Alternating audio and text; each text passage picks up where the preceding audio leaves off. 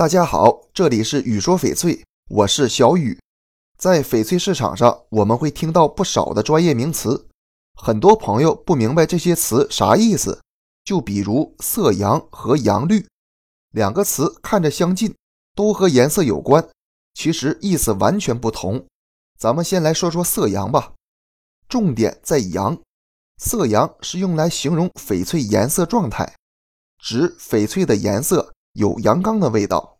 简单来说，就是翡翠的颜色很亮、很透，有一定的刚性。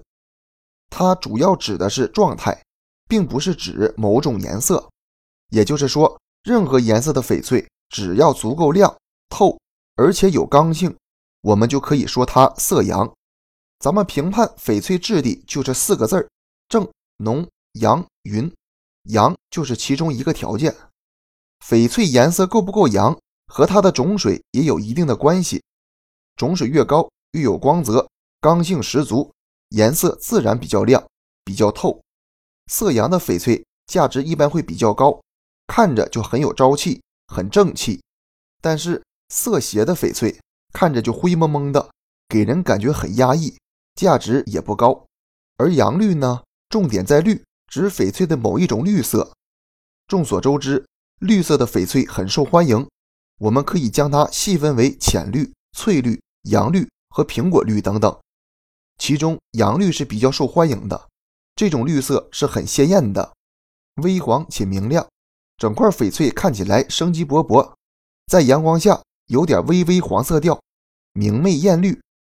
这也是阳绿翡翠受到那么多消费者欢迎的原因。阳绿翡翠的价值都不低，而且真正的阳绿翡翠对种水有一定的要求，一般要在糯冰种以上。